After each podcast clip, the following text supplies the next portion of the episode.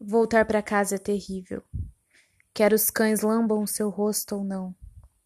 Se você tem uma esposa, ou apenas solidão em forma de esposa esperando você. Voltar para casa é terrivelmente solitário, de tal modo que você pensará na opressora pressão barométrica lá de onde acabou de voltar com a feição. Pois tudo é pior após chegar em casa.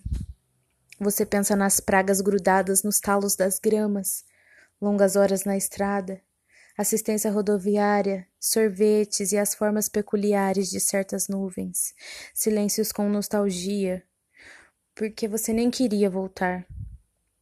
Voltar para casa é simplesmente horrível.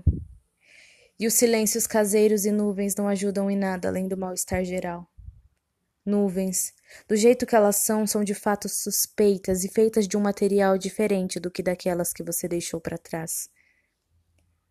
Você mesmo foi cortado de um outro pano, nublado, devolvido, remanescente, malfadado pelo luar, infeliz por estar de volta, esgarçado em todos os pontos errados, um terno desfiado, maltrapilho, surrado, Volta para casa, aterrissado da lua, forasteiro.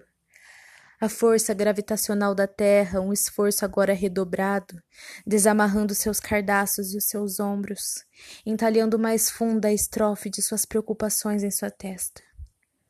Você volta para casa afundado, um poço ressecado ligado ao amanhã por um fio frágil de.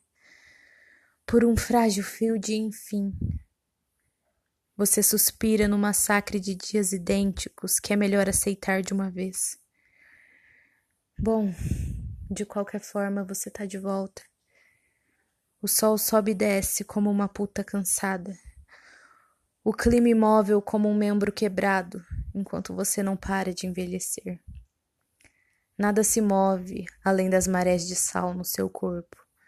A sua visão embaça, você carrega o seu clima com você a grande baleia azul, uma escuridão esquelética.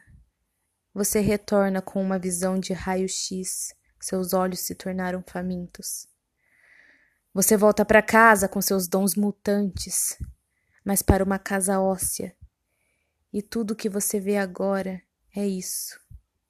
Tudo isso é osso.